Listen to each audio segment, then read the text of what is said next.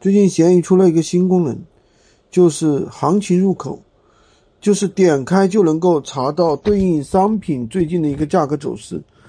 很多人会担心，那么如果说价格这么透明，那看我们这个靠这个赚差价生存的黑心商家是不是没有活路呢？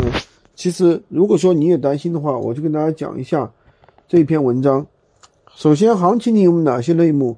行情里面啊，其实它是不是针对所有品类的？它只有手机、相机、平板电脑、手办、专辑等类目。这里面呢有标品，也有非标品。但是能看到数据呢，其实都是大品牌，没有小小众品牌。比如说是苹果，比如说手机都是苹果呀，啊小米这些，对吧？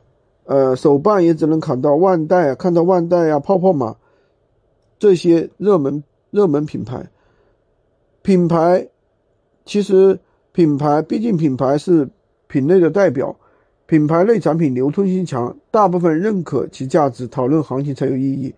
如果你做的是杂牌的，根本不用担心了，行情功能不会对你造成影响。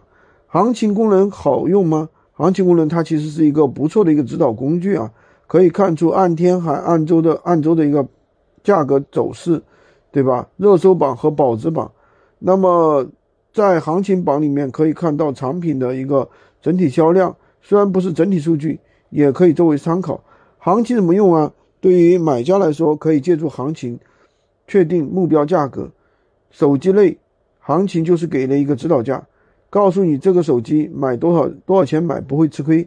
同样，卖家也要注意行情里面的价格，注意成交数据，对利润的把握可以更加清晰。其实呢。大家不用太去担心，如果真的是大品牌的东西，那么厂家一定会的怎么样？对于这个东西，它是大家对于这个大品牌的东西的价格都是比较清楚的，对吧？不用你去什么看什么行情表。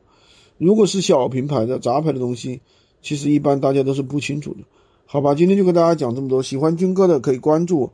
订阅我的专辑，当然也可以加我的微，在我头像旁边获取闲鱼快速上手笔记，也可以加入我们的训练营，快速学习，快速赚钱。